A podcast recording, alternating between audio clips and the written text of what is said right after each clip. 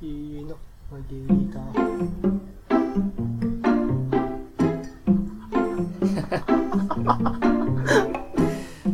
はい、どうも、ケンです。りょうですえーとあー今年ではちょうど、今年じゃねえわ。今日で、半年でございます。いはいあーラジオ始めてはあー今日は8月の18日土曜日い。うん、で半年です。半年、まあ、初めてねうわ、半年か。第0回0蹴りが配信されてから丸半年と半年。おい、おかしいって。ちょ、うさ、んあれだって、半年経って、うん今日からやっと企画始まる。 あ始まりますか企画が中東区で、ちょっと、やるんだけど、うんお試しでね、はいちょっと楽しみにしてきてほしいんだけど、あー楽しみちょっとね、もうね、なかなか企画って難しいなと思ってさ、うーん考えるのも難しいしねやっていくのも大変だよねりょうさんの好きな、あの、スパイク特集とかやったら、ああ俺はねやっぱあれかなあのープーマのうん。 あシンプルなこう横だけにライン入ってるやつとかはは、わかるプーわマかのる。マッチさんわかるんじゃなういんすごく。なんだっけなあるね、ちそょうっいとうなのね。今、足首まであるやつとかあうん、るもん、そね。うそうそうそあれわからんけど、俺は。うあれは足首固定されるって怪我しにくいみたいなうんうんうんうんだ。から僕たちあの高校の時にね足首をこうひねったりしないように、うんなんか固定するねあの布みたいなうん。長い板もめを巻いてその上にソックス履いてスパイク 履いて ちょっと待って。一旦もうやんで。びっくりして鼻水で出たねわ。やっとってねそれしてなくて怪我しましたってこう顧問の先生に言うとうん。足見してみろって言われてねああ、言われる。そうついてないともうやれとやばいもんこんね。な怪我認めんすごいもんねそ。あれす、後輩とかがさ、怪我してさ、うん足首。でさ、先生に言いに行ったはいいけどさ、うん足首見してみろって言った時に、あいつやって、してねえぞ、あれと思った時にさ、マジで冷や汗やばいもんううね。んうん。でもうそれいらないってことだよねこのバンテージだったっけうん。バンテージって言うんだけど、その布はね、うんうんうん進化したなぁと。もうあれじゃね、ソックスとスパイク一体化になるんじゃないのうん。 なるほどね。上だけ。あ、あ、そ、それ、 うそれ本当に、ああえん。なんか出てきそうだけど。で、なんかね、こうんう、すね当てとかね。ついてソックス今めちゃめちゃ、ちょ、アイダス持ってって。それさ、めちゃめちゃいいじゃないいのや、それ。履きにくくてしょうがないでしょ。あ、そうか、履きにくいか履らきにくいし、洗えんやん。あ、そうか、そうあか。洗えんし、ソックスもユニフォームと合わせなあかんみたいな。まあ、そうか、うん確かにな。あ、でも、あ、そうか、そうか。だからこう、あれやね。なんか、その、ファスナーで、ソックスパイクとソックスが分かれますよ、みたいな。 あ、でも、面白いね、それね。うボールとかもそういうのあればいいのにね。ん。どういうことなんかちょっと機能性のある。 ボールはボールでいいでしょ。そのまま。どんな機能がいるの、ボールに。なんかさそ、なんかバブルサッカーとかあるじゃん。あうんうん。あいうのでさ、公式でさ、まあ、まあそうか、ああいうのはいっぱいつけようと思えばいくらでもつけれるか。うん。いいね。そういうなんか、プラスのルールつ考えるとやっぱ楽しいね。ああ。なんかこう、うん身内だけでね、サッカーやるときこういうルールしようみたいな。うん。うんつけるとね、盛り上がったりね。うんうん。するよねするするする。うん。あのさ、久々に、あの、昨日、うんうん。あの、高校のさ、その練習に参加したというか、うん、一旦ね。 OB としてね、うん。行ってさ、あの、す先生、これすごい身内なんだけど、また話が。当時お世話になった先生の高校の練習行ったじゃん。うんそしたら3、40人いたかな ?40 人もいないかなそんな、うん、20人ぐらい。あ、そうか。うん20人ぐらいいてさ、まあ、練習するじゃん。うん。うん。しとってさ、まあ、りょうさんはさ、その先生にね、すごい身内なんだけど、うん。こいつは、俺が育てた選手っうんて、言ってたじゃん。あ俺隣にいるのに。あこいつは、こいつは俺が育てた選手やと。ね、ちょっと量来いみたいな感じでう。んで、デモやってみろとか練習でさ、ほら見ろ、これが、こういうの強さ分かったかみたいなさ。で、現役の子たちが、ああ、すごいみたいになるよ。まあまあまあ、そこまでにしとこう。で、俺が、みんなの前でさ、こいつは能力は低いけど、声は出しと る。おい、そんなこと言うなよ。なんかね、こう、ケンが、ケンを褒めるときは、うんこいつは能力低いけどっていう前置きが入る。入るな。けど、一生懸命やってきたんだぞ。うん。ねそうやな。うん。もう、まあまあまあ、でもいろいろ現役の子たちと仲良くなれて、よかったね。まあまあ、それ、そういうことですね。ちょっと、僕リベンジしてえな、監督 ったら。俺オフェンスで使ってほしいわ。まああ、ーいいよ。おう。 まあちょっと企画入りますよ。はい。アプローチ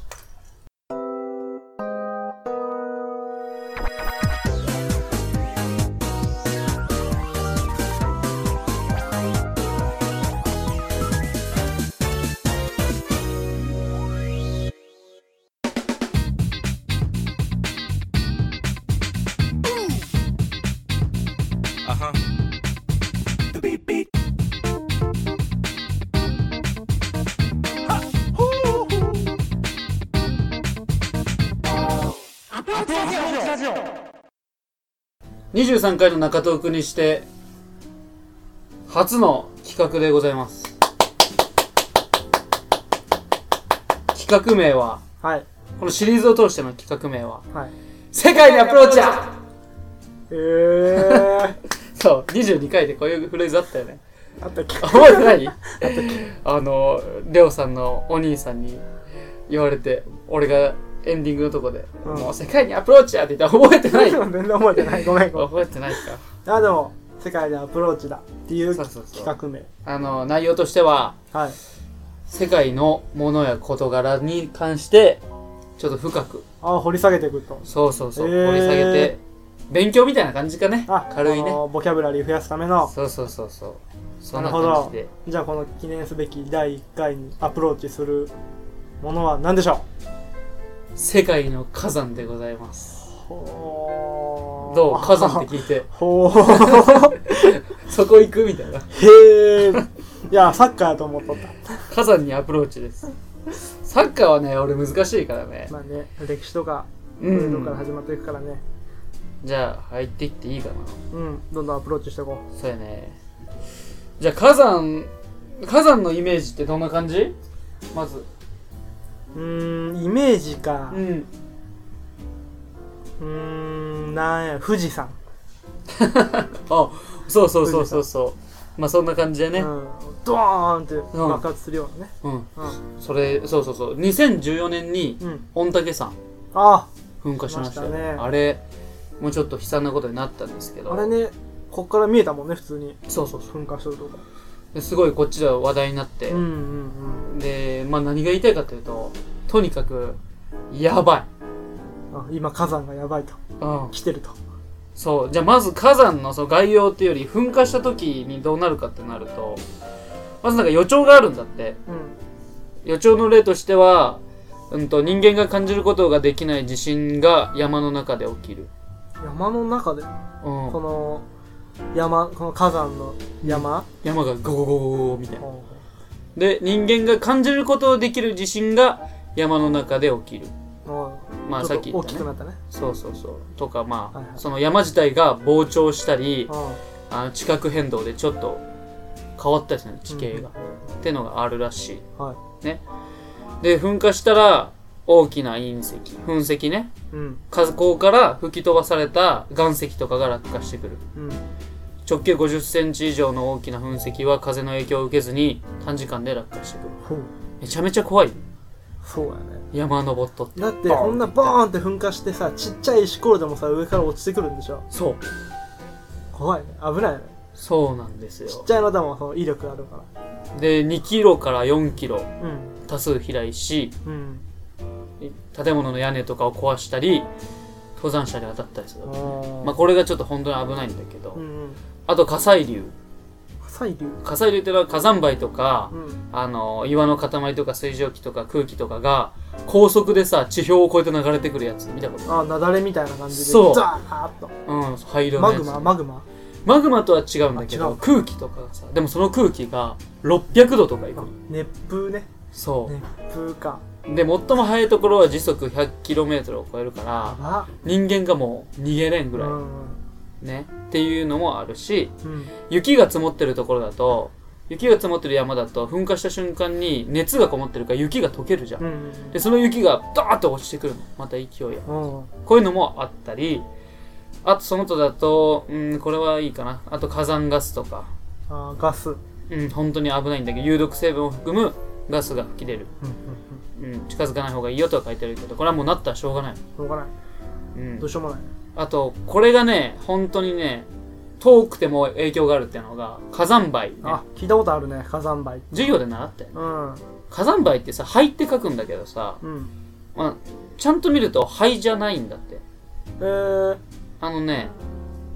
ガラスのちっちゃい破片みたいなやつがいっぱい飛んでるの。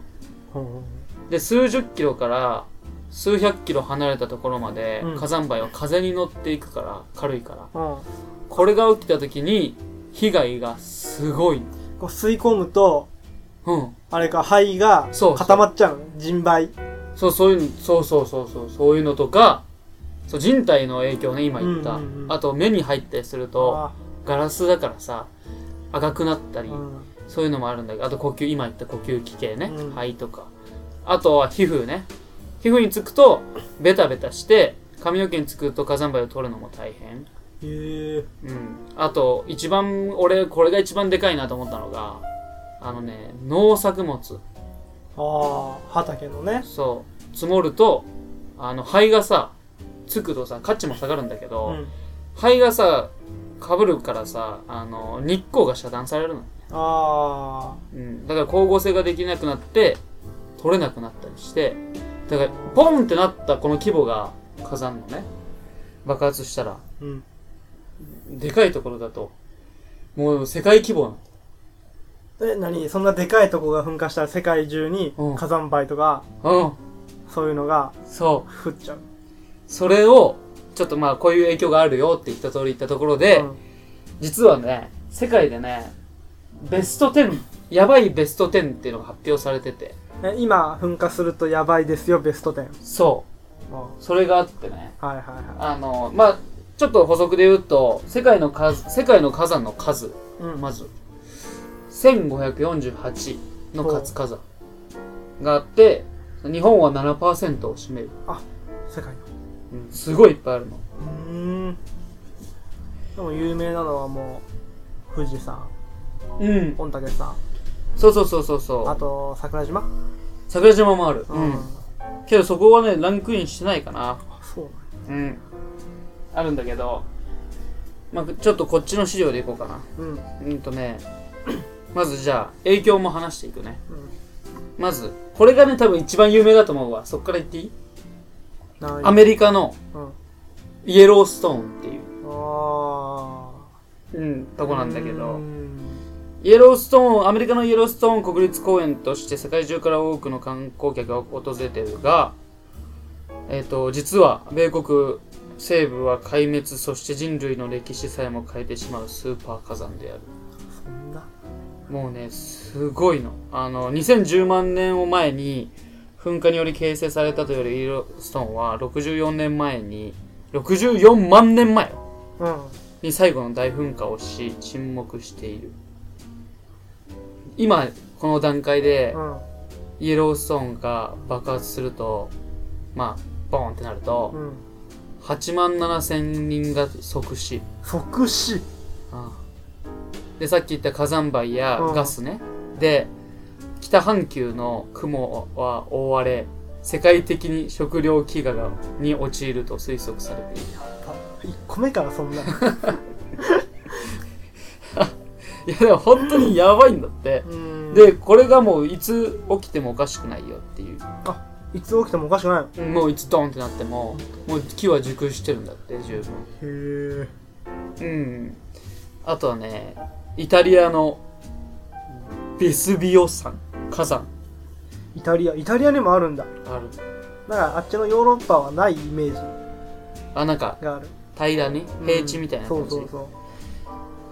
これはね1944年に爆発したって言ってるけど20年サイクルで噴火を繰り返してるんだってだかへーらこれは規模とかでもなくて、うん噴火の、あのー頻度とかってのもあのランキングの中には入ってるかなあーうん、多いとやっぱそれだけそうそうそ俺うだよだからその密集してるところに火山があったりすると、うんみんな下に住んでるじゃんだから危ないよこれがそうなんだけどうん世界一人口密度の高い火山地帯と言えるうんうーんあとは日本の桜島も入ってるね入っとる入って入っるて入る入っっててるる入ってないって言ったじ いやそれはこっちには入ってないランキングがいっぱいあってゃんうんこ俺こっちの方が面白いなと思ってこっちを喋ってんだけど桜島でも桜島もなんかさうん俺が生まれてから2回ぐらい噴火してる気がするんだけどなんかあったよねちょいちょいニュなースんでねか噴火しまししたってなってるよね繰り返しており今なお噴火を繰り返しており世界有数の活火山である桜島が噴火すれば鹿児島は致命的なダメージを受け九州地方は壊滅的な被害を受ける可能性があるだろう、まあ、さっき言った影響ですね、うんあとねえっ、とまあいいやこれは後で話すわあとはインドネシアのメラピメラピ山ってものかなこれはエラピー山うん、約1万年前から活動している火山でありうーんと1548年以来に定期的に噴火を繰り返しており2010年今から8年前うんには353人が死亡32万世帯の家が崩壊したや希望大きいっぱそれで考えるとさうん火山ってすごいよねすごいねこういうのが千何個あるからね怖いねそうあとねまあまあこういうのがいっぱいあるのよハハワイとかもあるのよキラキラウエア火山あそれかなそれは違うかもしれない違うそんなにそれ聞いたそうやってなんかなんかまあ噴火しんかったあハワイで噴火したってニュースあったよねキラ確かにキラウエア火山ああそんな名前やったっけうんああそうだわうんしたしたしたうん、キラウエア火山が噴火しああキラウエア火山ね溶岩が民家まで近づいたため12万溶岩も危ないよねすごいねうんあのねこれ火山、うん、火山って言っていいのかなカルデラって聞いたことある、カルデラうん、 あーカンテラしか聞いたことないなカンテラはバルサであすバルサの株組織の あのこのカルデラがさうん九州の方にさとんでもないカルデラがあるって前々から言われてるんだカルデラって何その火山の種類みたいなもんだうんとね火山活動で起きたなんかくぼんでる土地みたいなへこんでるう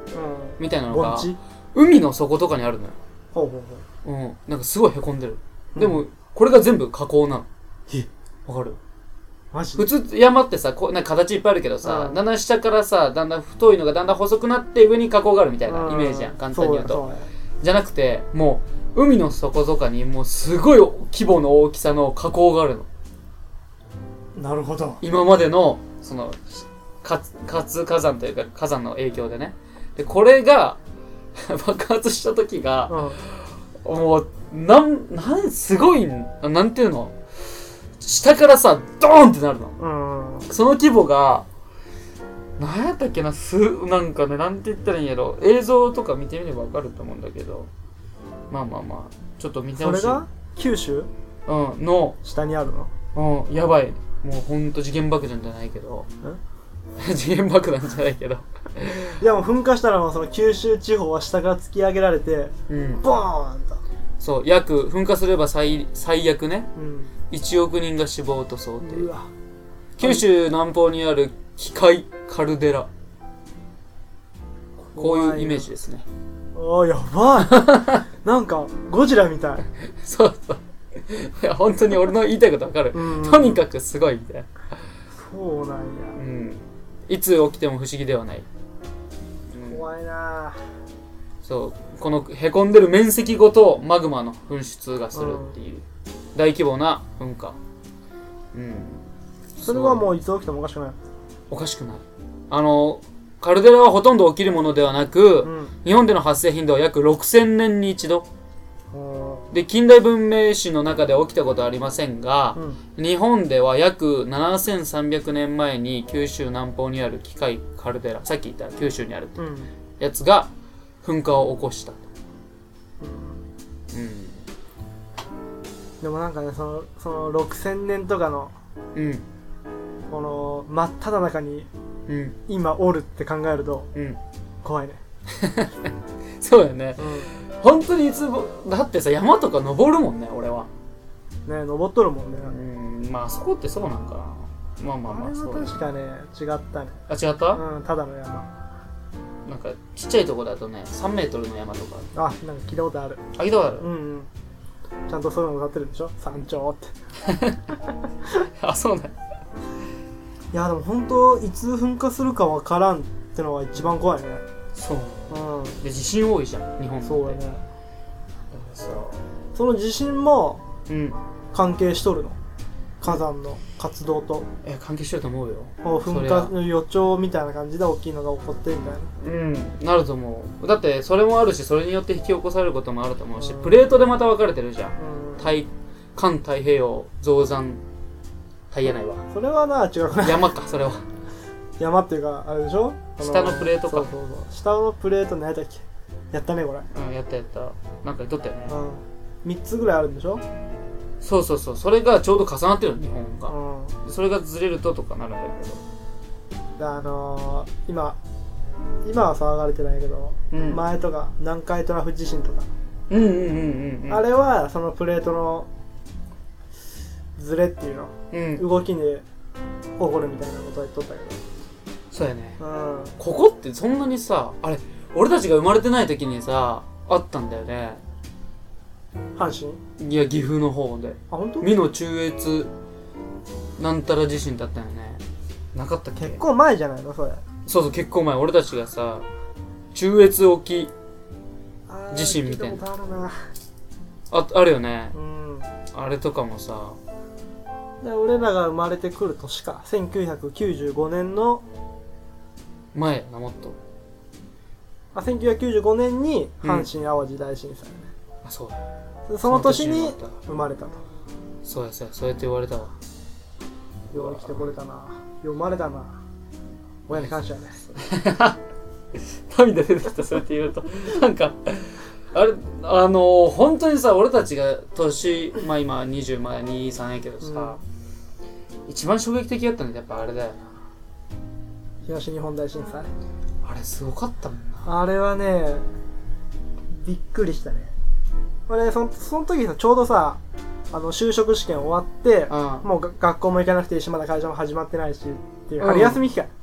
うんうん春休みの期間で俺家でさうんもうこまだこたつで撮ったもんでうんこたつに入って横になりながらテレビ見とったのね、うんあのミヤネ屋うん宮根さんも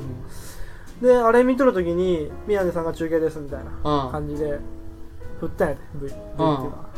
でその中継先行ったらその中継先が揺れとるんですごいああ地震です地震です大きな地震ですあおおすごいすごいなんかそういうの生で起こるんやなと思っあたらそれやったのあなるほどね、うんちょうど起きようとこないやそうそっぱ覚えとるね多分俺みんな覚えとると思うわううん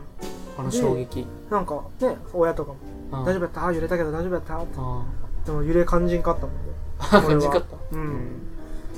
そんなにでも後からそんな大きい地震やったんやってのすごかがっ分たかねっあたれねはねうんあの津波の映像が忘れられんわ本当うあなんか飲み込まれてくるそうそう車とか家とかんそうそうそうそうああいうの本当にああいうのまあしょうがないと思うけどねそういう天才とかはあれが泣いたわその時にさあの卒業式とかできなかったじゃんちょうどその時期だったから、うんうんうん3月11日だからでなった時にさいろいろ復興がまあちょっとずつでき始めてボランティアとかねうんいろんな人の寄付金とか、まあ、政府とかが動いたけどでじゃあできなかった子たち卒業式でやりましょうってなった時にさ場所も違うしあの友達もいなかったりさするわけやんだけどその生徒がさ代表の子がねあの天を憎まず、うん、あのこの今の時をね耐え耐えるしかないんだって言った時にさすごいああすごい声だなすごい子っていうかうーんと思ったね、うんうん、ちょっと今日今回真面目やねでもねだいぶ話がそれてると思うんだ わいや天才よ天才火山にアプローチしとね俺は今火山で地震関係あるのかな地震思い出あるパターンね全然火山を掘り下げてないで俺ら今結構掘り下げたと思うけどな。まあそういう7%あの日本を所有している。うんと、じゃあちょっと、まあちょっと軽く続けるとしても、これもうランキングとかいっぱい出てるのよ、危険度ランキングそうそうとそうか大きさランキングとかうん、ちなみに日本1位洋島で入ってるからね本当やこれこれは世界のランキングよ世界でも最も危険な火山ベスト10そうに1位硫黄島とそうあのさっき言った規模じゃなくて、うん噴火する可能性があったり、うん、より危険だよっていうあ今ー現在本、当に一番危険なのはあ硫黄島で4位に阿蘇山うん、熊本のそうそうそうそえー、うう、うん、入ってたりするのよねーんまあどうちょっと初めてのあのちょっと締まり悪いけど企画としてはあここうういうやっ感てじでねそうのん、なんか危機感っていうかなんか興味とか持ってね対策とかねうん、今のうちから取っていければなと思いましたじゃあこの企画は続けても 大丈夫かなのであの興味持つきっかけになってくれればいいんじゃないのまあそうそうやねいういろんなことに対してのそうやねうんちょっと続けるわなんかやってほしいランキングあるランキングかランキングじゃないあそういけうどことか世界のアプローチみたいな今回は世界でいろんなある火山とかやけどさうん砂漠とかさそうやな寒さランキング世界の寒さランキン南極でしょグ それ読んでよでしょとか まあこれは皆さんからのお便りでうんどんどんやっていければなぁと思っていますそうやねそこもね、うんぜひ世界のアプローチうん、これあの実はもう一個企画あったんですけほどんとこれはまた今度やりますねあ次の回でいや次の回ではやりませんほんと これをちょっともうちょっと形作ってからやります ねはい初めての試みでしたはい中トークは以上でございます。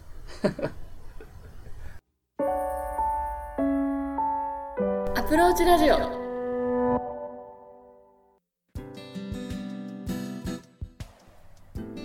この番組では随時お便りを募集しています質問や感想話してほしいトークテーマなどどんどん送ってきてください宛先はアプローチラジオアットマーク Gmail.com スペルは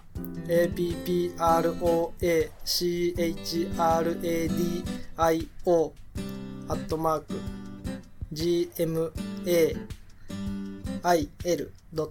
GMAIL.com ですポッドキャストの各回のエピソードメモからアプローチラジオへのメールというところを押していただければメールフォームに飛ぶようになっています。Twitter の方もやってますのでお便りお願いします。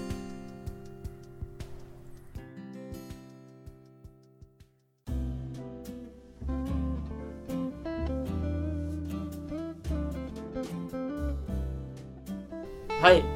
23回のランキングでございます。 ダはい、カット、カット、カット、カット、もう一 回、もう一回、もう一回。メダメダメ。23回のエンディングでございます。はい、今日も最後までお聞きいただきありがとうございました。はい、お決まりのやつ出ましたね。 あの、初めての企画でしたけど、うん、世界にアプローチ。そうやね。うん。まあやっぱ、興味持ってもらえたらっう。ていうんふうにそう、僕本たち当はに思っねた、ので、ちょっと前回のね、りょうさんのアニメに言われたね、うん。ちょっとはためになってほしい。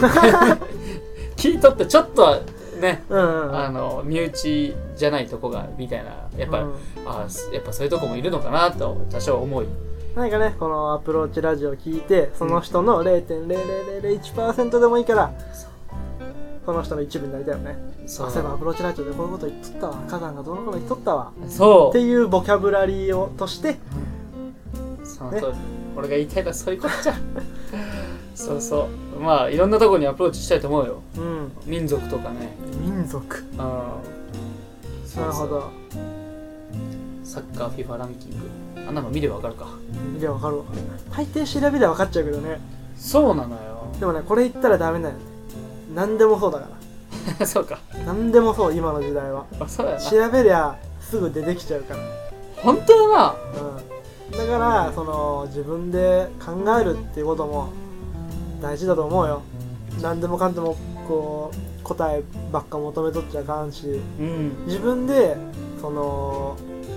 ここういう風じゃないのかなっていう理由付けするのもうん大事だと思います、考察してうん確かにそうやって考えるとさ俺たちの授業の時ってさ、うん高校生の時もねうん、携帯使ってよかったもんねあああれ英語だけじゃなかったかそうか英語だけまあずっとじゃないかその担任の先生がね、その使えるものは使えとうんだから携帯の辞書とかうん使っていいぞうんでもほ他のことすんのなしやぞ、まあ一応言うけどうね。んそうね、確かにね。まあそうやって使えるもの使うの大事やけど考えるってことも大事かなと MC 量は思いました MC 量。なんで俺 MC 量って言った今。しろあの、まあまあまあ。うーん。個性ね。ちょっと言いたいこといっぱいあるんだけどな。甲子園の話もしたかったし。 あー多分次次の収録の時には終わっとるね終わっとる。うんほら今はうん今日は確かベスト4が出揃うのかなで、その、うんえ、りょうさん野球興味あるまあ見るよ全然テレビやっとったらあ、そう。スポーツ好きだからどこが強いとかわかるの大阪桐蔭じゃない今はあ、それはね、俺もそれは大阪桐わ蔭じかゃる。ないそれ残っとるの、今う。ん残っとるあ、そじゃあ準決でも、準々決勝か準々決勝でも他のとこがこう1点差1点争うゲームしとっても、う。うん。 11対2とかうん。めっちゃ点と取るでうん。うん。なるほどね。あー大阪桐蔭かあとなんかあったっけ俺野球全然知らんなでも甲子園見るのは好きなの前の回で喋った通りやっとったら見るうんうんだからでもプロ野球はあんま見んよね、そうなんだよそこうなんん、だだからテンポの良さってのもこうやっぱ甲子園の方が好きやねあのさでもこれさまたちょっとちょっとだけ喋っていいうんあの渋ちゃんがさあの渋ちゃんさんうん墓場のラジオの、はいあの甲子園も寒い冷房効いたところでやれば倒れる人もいないしみたいうんなあのまあ言ってたんだけどうんでそれに反論するツイートがあって、はいい、や高校生は甲子園とかを目指すとかサッカーだとああいう選手権選手権っていうところを目指すのに意味があるからみたいなこと言ってたんだけうどんそれにさらに反論しとってさツイッターおうおでうあのそれだと例えば障害が出たりするやんその熱中症とかでうんそれで一生棒に振ったりする人とかも出てくるからっていう新しいその時代を作り上げるヒーローが出てくることを望むって書いてあったんやけどそのもう甲子園なんかリスクがあるからあの僕はプロ甲子園とか目指さずにプロテストだけ受けてっていう子が出てくるといいなみたいなうんもう甲子園を通過点じゃなくてそうそうそうそうそうっていうねだから甲子園行かなくてもプロになった人いっぱいあるからねうん、そういうのをとみんなからさまあやっぱ持論がある人なんだなと思ってさすごい勉強になりました閉めろもう閉めろじゃあ23回えっ、と世界にアアプローチ企画でしたはいお相手はアプローチラジオのケンでしたりょうでしたさよならうーん